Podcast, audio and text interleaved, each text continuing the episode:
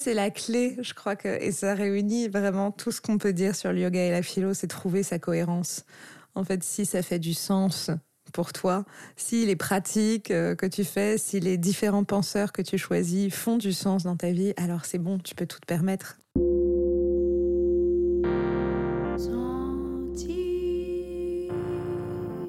Bonjour, je suis Elodie, fondatrice du Tigre Yoga Club. Bienvenue dans les Conversations du Tigre, notre podcast qui explore, décrypte et partage l'art de vivre du yoga. Aujourd'hui, j'ai l'immense plaisir de recevoir Marie Robert, philosophe et yogi.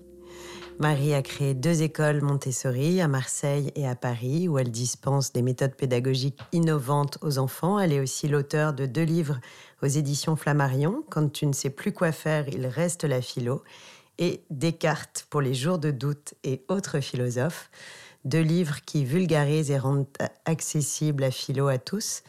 Et Marie est plus yogi que de nombreuses yogis que je connais. je suis très heureuse de te recevoir pour une conversation du tigre. Merci beaucoup. C'est moi qui suis ravie d'être là et d'avoir une si belle intro déjà. C'est pas mal, ça met dans de bonnes conditions. Alors, je vais commencer par une phrase philosophique euh, que je tiens de toi. L'audace, c'est oser penser par soi-même, donc philosopher. Et tu as dit, tu as construit euh, un podcast d'ailleurs sur l'audace, où tu nous expliques que l'audace, c'est la somme de la réflexion, de l'action, de la capacité à gérer l'incertitude et de l'espoir. Alors moi, j'ai envie de dire que conclusion, tu es audacieuse. Parce que tu as quand même fait beaucoup de choses. Euh, pour ceux qui ne te connaissent pas, tu es en plus très jeune et tu as entrepris, tu as créé, tu as décidé de partager, d'enseigner, d'enseigner à la fac très tôt. Et tu as surtout osé proposer la philo hors des livres et même un peu, je dirais, hors des bibliothèques, avec des livres qui ont proposé de, s'inspirer de la philosophie pour des sujets du quotidien très simples.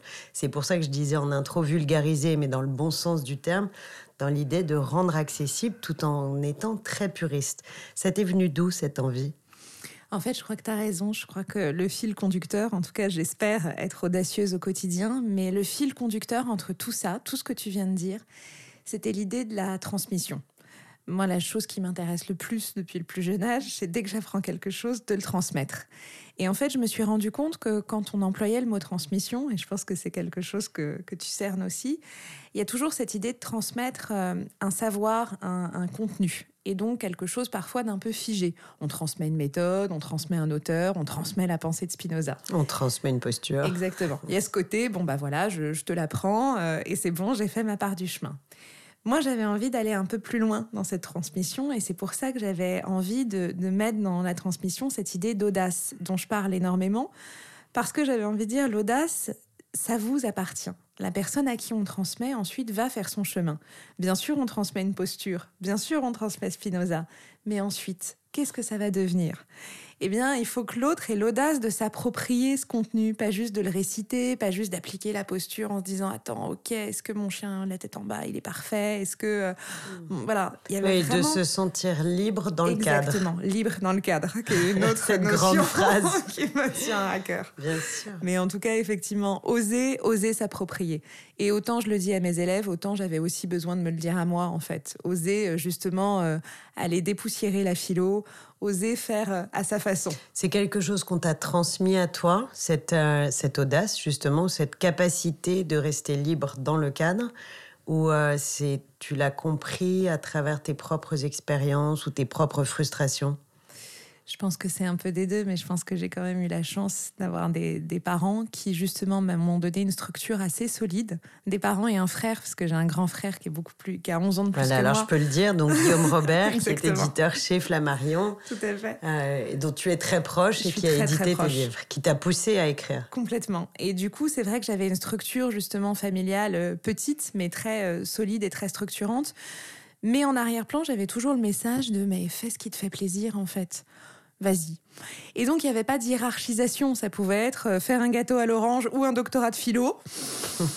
bon, ce qui compte, c'est que, que tu fasses. Qu'à la fin de la journée, je sois contente et que, j'ai fait un truc. que ce soit bien. Exactement. Et donc, je pense que l'audace vient aussi de là. Alors, tu sais, on dit qu'en yoga, moi, j'aime beaucoup cette idée que on cherche le, le, stira sukha masana, donc le, confort et la stabilité, la, stabilité dans l'instabilité finalement. Et euh, moi, je dis souvent aux élèves que euh, pour trouver cette stabilité, ce confort, il faut être capable d'adapter la posture au corps et non l'inverse. Et j'ai le sentiment que toi, quand tu fais l'exégèse des textes que tu décryptes, tu as cette, euh, cette méthode-là, justement, d'adapter le texte au contexte et non pas l'inverse. Alors quand tu décris dans tes... Alors j'invite évidemment tous nos auditeurs à lire tes livres que j'ai adorés, euh, mais ça part de scènes du quotidien comme se faire larguer au café, survivre à la honte, faire ses courses chez Ikea et être en crise de panique. Je te jure que quand j'ai lu ce livre, j'ai cru que tu parlais de moi parce que c'est totalement le genre de scène dans lesquelles je peux avoir des grandes angoisses. Et il y a cette, vraiment cette logique d'adapter la philosophie comme on en a besoin finalement, donc de la rendre utile. Et y a, tout en étant très puriste. Mais, je pense que tu, tu, le résumes parfaitement. Il y a toujours cette idée que quand on a affaire avec des pensées ou des savoirs ancestraux, et c'est vraiment un des points communs entre le yoga et la philosophie, c'est des pensées qui nous précèdent tellement, c'est des savoirs qui nous précèdent tellement, qu'il y a quelque chose de vertigineux. On n'ose pas y toucher. Et quand on n'ose pas y toucher, le problème, c'est qu'effectivement, on n'y touche pas et du coup, on s'en empare pas et ça n'existe pas dans nos vies.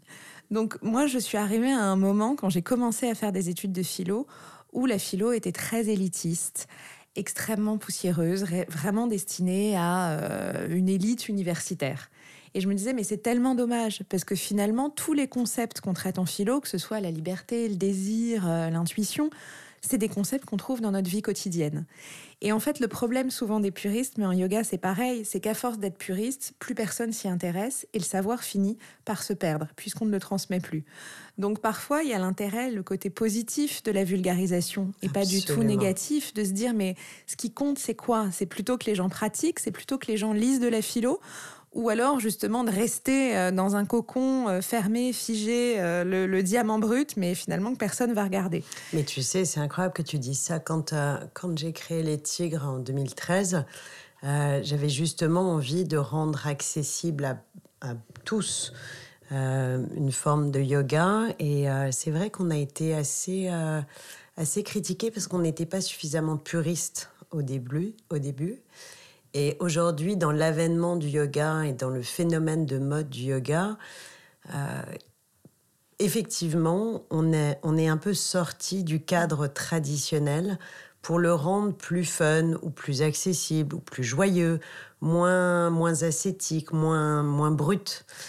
Euh, et, je trouve que c'est un peu ce que tu dis de la philo, mm. mais comme si le yoga était un peu en avance finalement par rapport à la, à la, philo, et avait fait sa mue. Mm.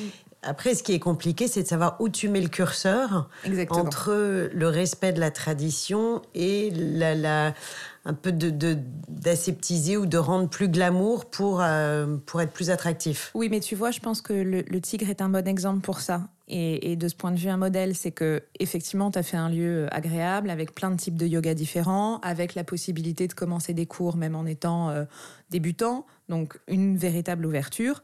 Pour autant, tu n'as rien transigé sur la qualité des profs. Donc c'est ça aussi. Quand on dit c'est ouvrir, et dans mes livres j'ai essayé de faire la même chose en disant bah bien sûr je vais mettre Spinoza chez Ikea et je vais mettre Aristote en gueule de bois, mais en revanche la partie philo, je vais garder un contenu qui est un contenu euh, sérieux. Oui, que tu ne travestis pas. Je ne travestis pas. Donc il y a vraiment cette idée voilà de savoir justement toujours se rappeler euh, in fine qu'on peut on peut se permettre ça en fait quand on est en confiance, quand on est ancré dans un apprentissage qui est solide, on peut totalement se permettre euh, de, de lui donner un peu de souplesse et de le faire un peu bouger et surtout se dire que c'est un chemin. C'est-à-dire que c'est pas parce que tout d'un coup on commence par euh, un cours de vinyasa un peu épisodique qu'un jour bah, ça va pas devenir euh, un peu plus euh, et un peu plus et encore un peu plus et se tourner vers la yangar et devenir vraiment en fait au même titre que pareil. La philo c'est le même parcours. Donc je crois qu'il faut accepter que plus on ouvrira avec sérieux, plus justement on permettra aux gens de dessiner leur chemin de vie. Oui, et ne pas forcément enfin, s'autoriser à ne pas adhérer à une seule école, à une seule pensée scolastique, Bien sûr. Euh, scolastique, Bien sûr. comme, euh, comme en philo, parce que ce que tu proposes ici, toi, dans tes livres, c'est de, de comprendre des pensées aussi différentes et, est presque un peu clivante que celle de, de Kant ou de Descartes ou d'Heidegger. Et, et on parle quand même de, de, de personnalité et de pensée qui n'étaient pas forcément, qui ne sont pas forcément sur les mêmes lignées. C'est un peu, en fait, ton message au yogi, il est génial parce que c'est de dire, vous pouvez très bien être un ashtangi et avoir envie d'un bain de gong le samedi et le lundi faire un cours d'ayangar le plus stricto sensu. Et c'est ça qui est génial. Mais tu sais, c'est la clé, je crois que, et ça réunit vraiment tout ce qu'on peut dire sur le yoga et la philo, c'est trouver sa cohérence. En fait, si ça fait du sens pour toi, si les pratiques euh, que tu fais, si les différents penseurs que tu choisis font du sens dans ta vie, alors c'est bon, tu peux tout te permettre, mais c'est juste trouver euh, l'alignement. Oui, c'est ça. Le travail, il est de trouver son alignement et trouver ce qui fait sens. Bien sûr. Et alors, ce que j'aime aussi dans ta démarche, et euh, c'est cette, et c'est peut-être une des quelque chose qu'on trouve aussi dans le yoga et qui nous réunit à nouveau, c'est ta capacité à t'émerveiller et à créer une pensée qui émerveille il y a, beaucoup de, il y a quelque chose d'assez, euh, d'assez joli parce que tu te, euh, tu ne refus, tu ne réfutes pas le quotidien, mais au contraire, tu le rends poétique et romantique avec beaucoup d'humour. Et tu sais, on dit que quand on fait beaucoup de, de, yoga, notamment de méditation, on apprend à, à, mettre le banal à la bonne distance, à mettre les problèmes à la bonne distance. Et toi, tu es finalement, tu as une, une forme de sagesse euh, tu as dû être une grande méditante euh, dans une autre vie. Est-ce que c'était, c'est acquis ou inné? Est-ce que c'est quelque chose que tu as construit, cette, euh, c'est finalement cette propre philosophie? Tu sais, je vais te dire quelque chose et je sais que c'est un sujet qui, qui, est précieux aussi pour toi. C'est que j'ai eu une enfance avec une relative précocité d'esprit. J'étais une élève un peu particulière puisque j'ai un esprit qui va vite, une très très grande sensibilité voilà, comme euh, qu'on appelle parfois de l'hypersensibilité. J'ai toujours un peu de réticence avec ce terme parce que l'hyper montre toujours un excès qui n'est pas faux, mais avec une petite connotation négative. Et un jour, je me suis dit, mais en fait, euh, cette sensibilité qui effectivement parfois me submerge dans une même journée, j'ai l'impression d'être en permanence euh, sur une crête entre crise de larmes et crise de rire. C'est un peu pareil parfois. En fait, te donne aussi cette capacité à t'étonner à tout d'un coup justement ressentir les choses autour et se dire mais c'est fou mais pourquoi on fonctionne comme ça? Mais oh, mais ça mais mais comment ça se fait? Et en fait de quelque chose qui est une fragilité, parce que c'est parfois un peu fragilisant de toujours voir le monde avec une légère euh, distance et toujours cette curiosité qui fait que tu as envie de bousculer un peu le système, que tu as envie d'aller un peu dans la faille de l'autre, que qui donne des interactions parfois pas toujours évidentes. Oui, dans lesquelles tu peux aussi avoir à te mettre à nu et à te fragiliser toi-même. Totalement. Bien sûr. Et du coup, je me suis dit, il y a cet aspect-là, évidemment, mais il y a aussi l'aspect infiniment positif. C'est-à-dire que il y a, une manière de, regarder le monde et de le regarder vraiment, en fait, et de ne jamais considérer ni les autres, ni l'existence comme euh, acquis, comme quelque chose de morne et plat. Et aujourd'hui, alors euh, j'ai maintenant 35 ans, donc j'ai eu le temps de me familiariser avec ma manière de fonctionner. Je me dis, ben, je préfère encore euh, avoir cette porosité, en fait, ce rapport au monde, ou justement en perpétuel étonnement, plutôt qu'être dans, dans une indifférence. Donc, quitte à être parfois euh, un peu euh, affecté et fragilisé, c'est encore mieux parce que, que de ne pas ressentir. C'est une manière d'être vivant. Et cette part, de, cette part de vivant et cette part de sensibilité, on la ressent d'ailleurs beaucoup dans tes posts. Pour ceux qui ne, qui ne te suivent pas encore sur, euh, sur Instagram et sur, sur les réseaux sociaux, ça s'appelle Philosophie Sexy. Et tous les jours, tu commences, enfin, tu, tu proposes un poste, une photo en noir et blanc, généralement, souvent une belle photo d'ailleurs, euh, enfin, assez travaillée, je veux dire, dans, dans, son grain et dans son, son esthétisme, qui commence par ceci est, ou ceci n'est pas d'ailleurs.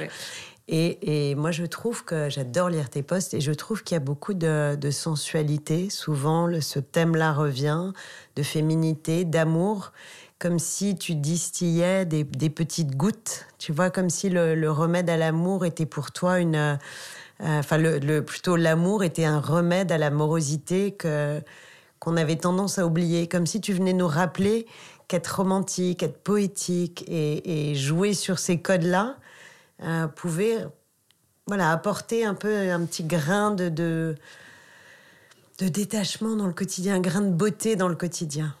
Tu sais, L'autre jour, je, lisais, il y a un livre qui vient de sortir d'Eva Illouz, et, et j'étais dans la rue et devant un kiosque, je vois euh, La fin de l'amour. Et je me disais, mais c'est tragique. Rien n'est plus tragique que ça. je ne peux même pas. Il est sans doute passionnant, mais je ne peux pas l'ouvrir. Parce que je me dis, on vit quand même une période compliquée. Alors, compliqué ne veut pas d'ailleurs dire euh, que c'est négatif, hein, mais euh, je le vois parce que j'en discute souvent avec mes élèves. Justement, toutes les, ce qui nous structurait s'effrite peu à peu. L'écologie fait très peur, l'avenir fait très peur, l'économie, le couple, la famille, qu'est-ce qu'on va en faire? Et je me dis, mais on a tous accès à quelque chose en nous, c'est cette part d'amour. Alors cette part d'amour qu'on va donner à, un amoureux, à nos enfants, à nos frères et sœurs, peu importe d'ailleurs à nos collègues, à quelqu'un dans la rue, cette gamme en fait de nuances, on y a tous accès. C'est-à-dire que je suis convaincue qu'on peut tous la raviver à un moment. Et il y a quelque chose de très beau, c'est que Platon, dans le banquet, euh, parle de l'éros et explique à quel point euh, l'éros, donc c'est d'abord cette attirance du corps, hein, parce qu'il est, très, euh, il est très clair là-dessus, va peu à peu nous mener à l'attirance de l'âme, puis l'attirance de tous les corps, puis de toutes les âmes, et finalement de la beauté du monde et de la mmh, philosophie. de monter de l'amour physique à l'amour divin. Et du coup, d'avoir cette porte d'accès. Et cet accès-là, cette capacité à ressentir, cette capacité encore une fois, qu'on retrouve beaucoup chez les enfants, c'est-à-dire à être tout d'un coup dans un plein amour. Tout à l'heure, euh, j'étais à l'école et, j'avais, euh, il y avait une petite fille juste à côté de moi qui va chercher sa poupée et qui lui faisait un câlin, mais avec une intensité avant la sieste, mais vraiment la prendre dans ses bras et la serrer. Et je me disais, mais cette puissance-là, en fait, il s'agit juste de, la ranimer. On l'a encore. Bien sûr, la vie nous fragilise, nous blesse, mais ça, on le garde en nous. Et parfois, voilà, ces postes sont aussi euh, peut-être l'occasion de, de, juste euh, essayer de, rallumer cette étincelle d'amour de soi et d'amour des autres.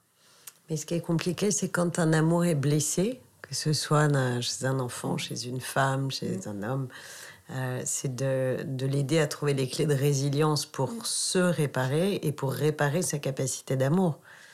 Oui, complètement. Parce que encore une fois, il ne s'agit pas d'enjoliver et de dire qu'il n'y a pas des, des, tout blessures. Pas, tout et c'est d'ailleurs terriblement, euh, il y a sans doute rien de plus inconsolable. Moi, c'est une des choses et un des thèmes que j'aime beaucoup d'ailleurs euh, traiter et que je traite d'ailleurs dans le livre que je suis en train d'écrire. Il y a quelque chose d'inconsolable dans les ruptures amoureuses. C'est terrible d'ailleurs parce que les gens veulent tout nous dire tout et n'importe quoi, alors que pourtant, il y a l'acceptation de quelque chose qui s'est éteint et on s'habitue jamais aux choses qui finissent. Oui, mais comment on s'autorise à tout dire Voilà. bon, alors que pourtant, c'est une zone pour moi de, de silence. En revanche, c'est peut-être jouer sur les variations de l'amour. C'est-à-dire qu'il n'y a pas que l'amour euh, justement euh, amoureux, il y a l'amour filia, il y a l'amour agapé. Donc l'amour filia, c'est vraiment euh, l'amitié. Agapé, c'est une sorte d'amour universel qu'on peut ressentir juste par le miracle, juste d'être là. Et parfois tu te dis, oh c'est dingue. L'autre jour, quelqu'un me disait, pourtant c'était vraiment dans un cadre différent, me disait, mais dans un match de foot, moi je ressens de l'agapé. Parce que tous ces gens autour qui chantent la même chose, bon bah pourquoi pas ce sens du collectif. Donc je pense que, en tout cas, on peut, euh, voilà, le, il y a aussi Platon parle aussi du du, du, storge, qui est l'amour euh, familial. Donc pareil, familial, c'est pas forcément limité à la famille, ça peut être lié aux gens qu'on reconnaît en fait comme étant des membres importants pour nous. Donc je crois qu'il y a toujours au moins une variation, amour, une variation de l'amour à chaque instant de notre vie qu'on peut remobiliser. Alors tu vois, quand je t'écoute, je ressens exactement ce que j'ai ressenti dans tes livres. Et je ne sais pas si, euh, si nos auditeurs vont ressentir ça, mais je me sens beaucoup plus intelligente parce que j'ai l'impression de tout comprendre. C'est assez merveilleux. J'espère que le message va bien passer à tout le monde. Alors, c'est cette capacité de transmission qui est un peu, euh, qui, est, vraiment une forme de magie chez toi. Et, euh, et j'ai eu la chance de venir visiter une de tes écoles. On le ressent beaucoup dans ce que tu as mis en place comme outil de transmission pour les enfants. Euh, et, je voudrais revenir sur cette petite phrase qu'on a, citée rapidement au début, mais je sais qu'elle est importante dans ta vie et elle est importante à retenir pour, euh, pour les personnes qui nous écoutent, qui sont peut-être des parents ou des grands frères et sœurs ou des grands-parents. Qui, euh, c'est comment donner le, cadre de la liberté de penser. Et toi, tu as, tu as intégré finalement ça dans, ton quotidien.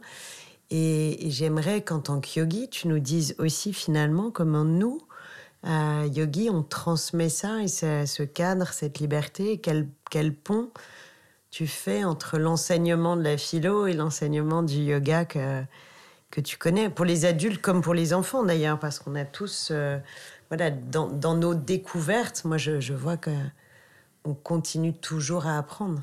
Bien sûr, et heureusement d'ailleurs, j'espère. Mais il y a une chose dont que, que j'ai oublié d'évoquer quand on parlait des liens entre yoga et philo, et qui pourtant pour moi est, est le symbole de, de, ce que tu viens de dire, c'est le tapis. En Montessori, les enfants déroulent un tapis pour faire leur matériel. Exactement comme au yoga, on déroule et notre, notre tapis pour commencer notre pratique. Exactement. Et en fait, à partir du moment, et ce qu'on explique très clairement aux enfants, c'est que à l'intérieur de, tapis, de ce tapis, c'est leur espace.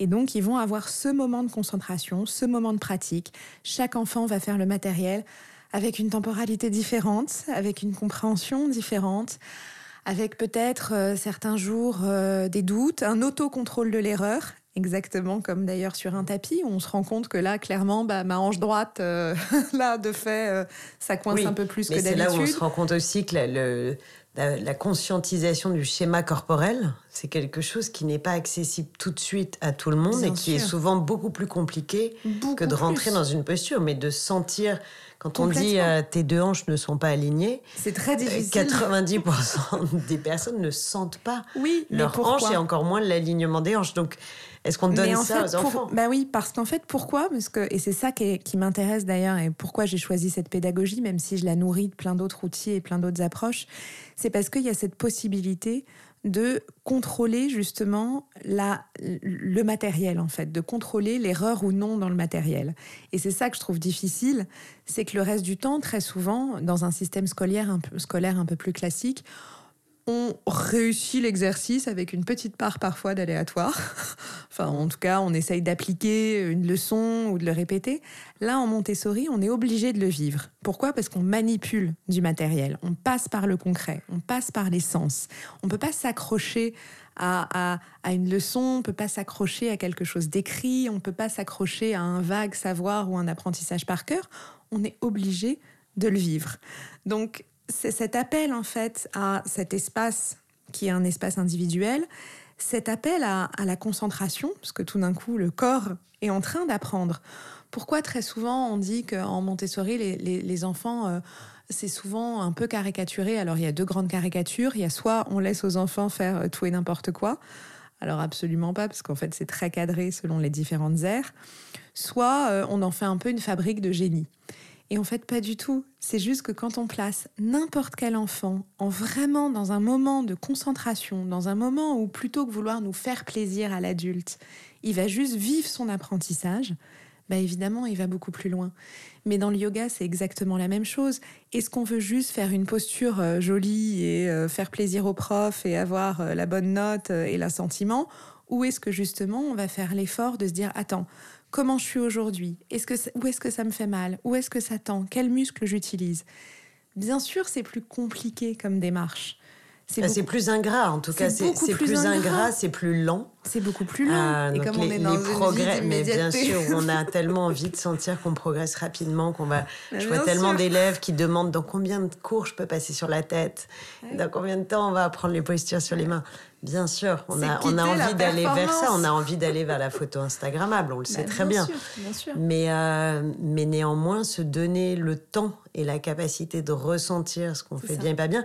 Ce qui est intéressant dans le yoga, et je pense que ça nous, ça nous rapproche, c'est qu'on n'a pas de notes, justement. Il n'y a pas d'examen, il n'y a pas de niveau, il n'y a pas de résultat à atteindre. On n'attend rien. Il n'y a pas de concours de fin d'année, il n'y a pas de spectacle de fin d'année. Bon, quand bien même, euh, nous, nous, on fait quelques petits spectacles pour les enfants. oui, mais parce, qu'il y a aussi une satisfaction et puis un rituel.